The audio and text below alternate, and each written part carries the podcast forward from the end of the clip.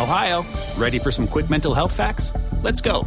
Nearly 2 million Ohioans live with a mental health condition. In the U.S., more than 50% of people will be diagnosed with a mental illness in their lifetime. Depression is a leading cause of disability worldwide. So, why are some of us still stigmatizing people living with a mental health condition when we know all of this? Let's listen to the facts and beat the stigma. Ohio, challenge what you know about mental health at beatthestigma.org. Este es el podcast de Rocío Córdoba. Una mujer como tú. Este proverbio chino me gusta muchísimo y dice, antes de cambiar el mundo, da tres vueltas por tu casa. Y vamos, dice muchísimo. Y lo, lo tomo porque hoy vamos a hablar, sí, del orden en tu casa que finalmente tiene que ver con el orden en tu mente.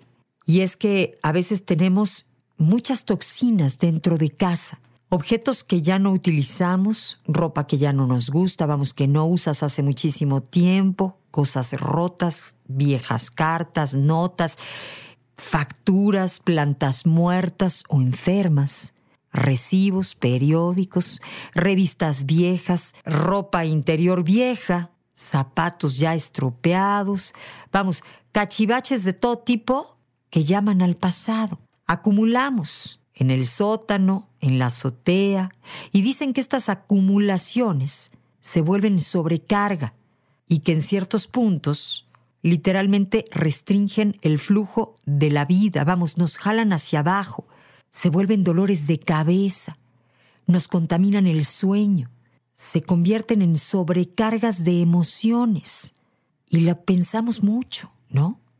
En sacar todo aquello. Debemos donar, tirar, vender, vamos, este, reclasificar y ver qué verdaderamente necesitamos y qué no.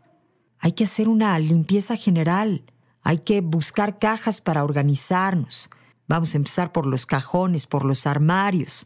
Y justamente porque creemos que es algo que tenemos que hacer, porque merecemos un mejor espacio, armonioso, en donde corra y fluya el aire y la vida, es que hoy vamos a estar con Nancy Salazar. Ella es especialista en el orden y nos va a venir a platicar pues de la magia literalmente del orden, porque puede llegar a ser magia en tu estado de ánimo, eh, entre tu familia, en tu casa, porque podría ser un, un buen proyecto el ordenar cuarto por cuarto, el aligerarte la vida empezando por tu casa. Antes de cambiar el mundo, da tres vueltas por tu casa. Está con nosotros Nancy Salazar. ¿Cómo estás, mi querida Nancy Salazar? Hola, muchas gracias. Buenos días. Qué hermosa. Gracias por la invitación. Y bueno, esperemos que algo les quede de esta platiquita. Seguro Nos va a quedar muchísimo. Yo, bueno, no sabes cuántas ganas tenía de este tema, porque vivimos acelerados. Tú bien me estabas eh, platicando que eres de Monterrey, que allá la gente tiene un poco más de tiempo, pero en la Ciudad de México siempre encontramos pretextos para entrar y salir corriendo de casa y vamos acumulando y vivimos entre un desorden que nos desgasta. Vamos, me gustaría empezar con que nos digas cuáles son los beneficios de, de vivir en orden. Pues sí, muchos beneficios. O sea, primero es la salud, o sea, el, tener orden en tu casa, el que todos los espacios fluyan. Hay una frase que dice, para que haya amor, tiene primero que haber orden, para que fluya ese amor, no que no haya, o sea, pero fluye mejor el amor. Y sí, es muchos los beneficios desde salud mental, desde tu mente empieza despejada, sabes dónde están las llaves, sabes dónde están tus cosas, tu closet todo está ordenado y por eso la experiencia también se vuelve más placentera. Y así es un círculo virtuoso que empieza a, ver todo el día, que te dé paz, ¿no? Estar en tu casa, en, los espacios donde más disfrutes, porque es un hogar. O sea, el hogar se debe disfrutar donde estás viendo la tele, que esté despejado, en tu buró, donde vas a dormir, a un lado que no esté saturado. Entonces, si hay muchos beneficios, eh, te, puedo enumerar así los principales. Éxito en tu trabajo, sí, ese es el, básico. La gente que es más ordenada eh, tiende a tener un éxito mucho más seguro. ¿sí? A ver, yo pienso, por ejemplo, en el closet, ¿no? Que las mujeres, ahora con esto de que pues hay muchas tiendas que además venden a buenos precios, empezamos a tener pues más ropita de la que solíamos tener. Y entonces, si no tienes aquello ordenado y despejado, ni siquiera alcanzas a ver qué tienes y te olvidas, ¿no?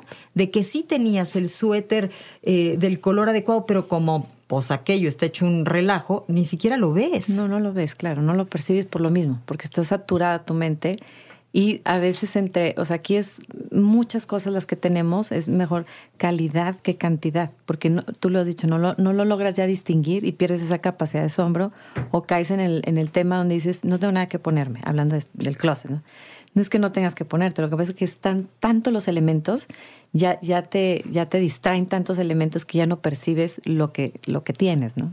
Oye, a ver, ¿cómo podrías decirles una buena manera de empezar? Porque todo el mundo dice, ay, no, es un relajo. Ay, no, no, ni por dónde empezar. Ay, no, no, no voy a acabar nunca.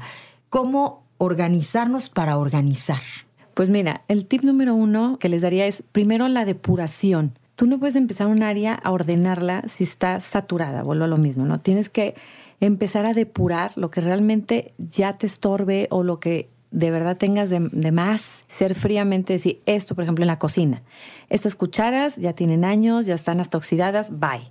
Estos tupperwares están todos este, amarillos, bye. Entonces empezar a hacer una depuración en, cada área por categoría porque va a ser más fácil el, el ordenar.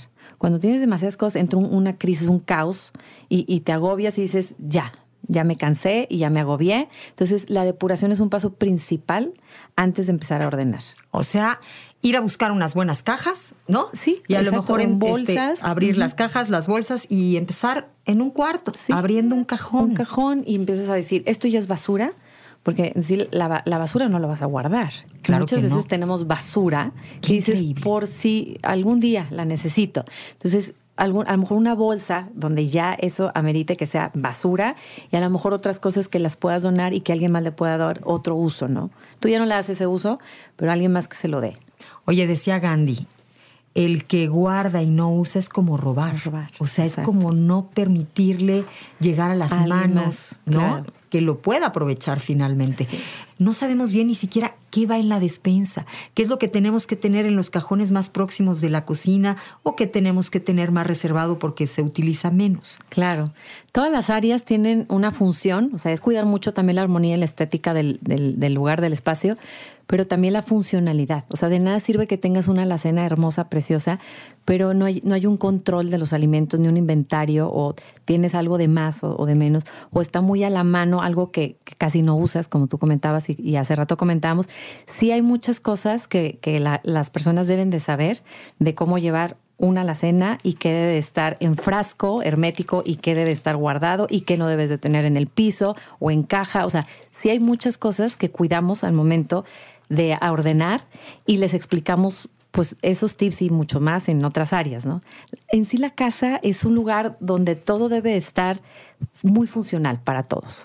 Entonces sí, sí es importante que, que cada área y cada cosa esté en su lugar y en realidad eh, en este caso, pues muchas veces la gente cuando llegamos nos dicen, de verdad que nunca me hubiera imaginado que mi casa quedara así. Es magia, ¿se cuenta? Hicieron magia con el orden. Y mucha gente también se impresiona de que su casa fluye diferente y los espacios, lo- los mismos, las mismas cosas que tenían en la otra casa y se mudaron, pero que fluye todo diferente y, y les encanta, ¿no? Disfrutar de toda esa organización y de todos los tips que les damos. Y de esa armonía, yo creo que te agarran a besos, ¿no? es como, a ver, es como la persona que vivió con sobrepeso muchos, muchos años. Y el día que logra entender y logra conocer su cuerpo y entonces eh, se estabiliza en un buen peso, quisiera echar atrás todos esos años para decir, híjole, si sí se podía vivir bien. Claro. Es lo mismo. Sí. O sea, las personas que venimos a veces acumulando muchas cosas que no nos permiten movernos, que no nos permiten esta libertad de fluir, porque decíamos hace rato, mira, este, el tener de más restringe el flujo de la vida. O sea, nos jala como para abajo, nos dan dolores de cabeza, nos contamina el sueño. Es una sobrecarga de emociones. Es como querer descansar en un cuarto en donde, en eh, pues el mueble este largo que le llaman cómoda, puedes tener a lo mejor facturas acumuladas, libros, sí. este, Todos los pendientes. los perfumes ahí empujados, todos, Claro. o sea, eso es como pesado, ¿no? Claro, claro, totalmente. Por eso decíamos que es, salud mental. Y, y, en realidad, por cuando llegas a un hotel, porque sientes esa sensación de descanso y de paz, porque no hay nada, no hay nada que te obstruyan en, el camino. En tu buró, de hecho, no debe de haber nada de saturación. El lugar más cerca de descanso, que es el, el buró, debe estar despejado y que tú te levantes y que esté despejado. A ver, ¿qué tendría que ver ahí? ¿Literalmente nada? Literal una lámpara, puedes poner tu jarrita de agua, puedes poner a lo mejor sí tus lentes, eh, un libro. Y, ya. Pero a veces abrimos los cajones y hay medicina. ¿Qué te ha brincado así que dices, no, este, ay, no, casi casi está un ratón? No, ya me imagino, caray. ¿Y cuál es la, la, la, mm, justificación más común de las personas cuando llegas y, vamos, ellas mismas reconocen que aquello es un caos? Claro, De hecho, sí, sí, sí. Mucha gente se disculpa cuando llegamos y siempre les decimos, de verdad, mira, lo importante es la voluntad que, tienes porque sabes que siempre puedes estar mejor. También hay una frase muy bonita que es, como está tu casa, está tu vida porque es un reflejo de, lo que tú eres. Si eres una persona con mil pendientes, desorganizada, eh, la, verdad es que eso, eso sí proyecta mucho. La casa proyecta mucho de quién eres. Que, que si eres buena anfitriona, que si eh, realmente estás tan comprometida con los espacios de tu casa, porque la gente dice pretextos como es que de verdad no tengo tiempo, no me da la vida, ya me superó, tengo seis hijos, etcétera, etcétera, porque sí atendemos muchas familias también con muchos hijos y pues esto se vuelve una dinámica más complicada.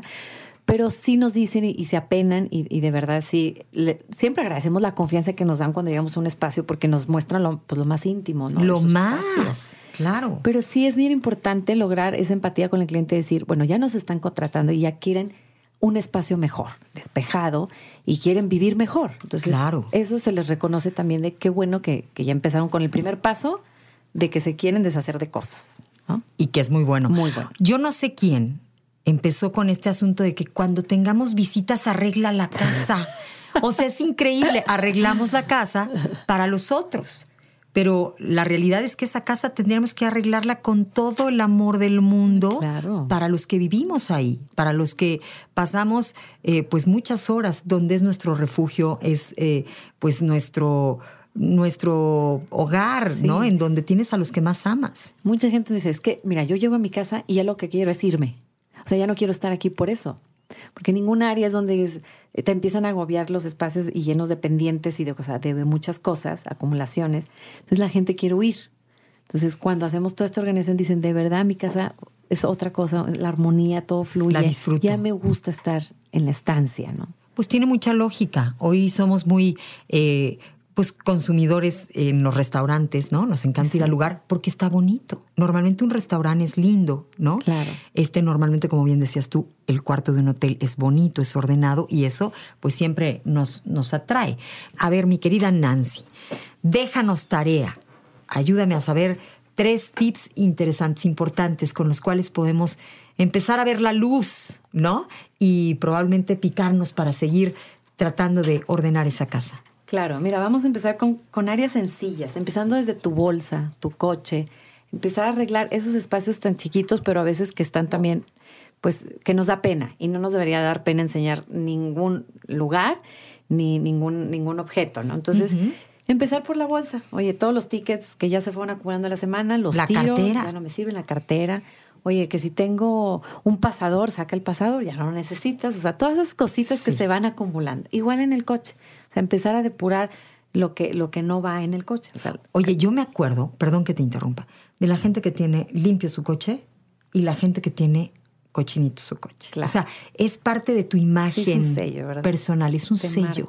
¿No? La gente que lo tiene sucio como que mm, puntos para abajo.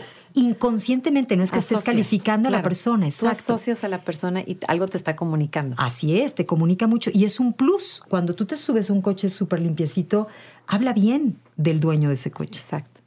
Pues empezarían con espacios este, chicos, o sea, e, esos que mencioné. Y tercero, de verdad, hacer mucha conciencia al momento de comprar. O sea, es decir, eh, mucha gente compra porque está en rebaja. Pero a ver, realmente necesito esas prendas que estoy comprando, porque llega un momento donde no te das cuenta, pasaron tres, cuatro meses y ya estamos llenos de todo, de cucharas, de vasos, de colecciones, de cables de celular, o sea, cables salen y salen y salen Y a lo mejor sí sería importante hacer mucha conciencia antes, primero antes de comprar o ahorita estando en casa, empezar con algo chiquito, o sea, un cajón, tú lo dijiste hace rato, un cajón. Y me pongo esa, esa meta de hoy toca el cajón de mi buró, mañana toca el cajón que más me quite paz del closet. irnos poniendo metas cortas para así lograrlas, porque uno mismo lo puede hacer perfectamente.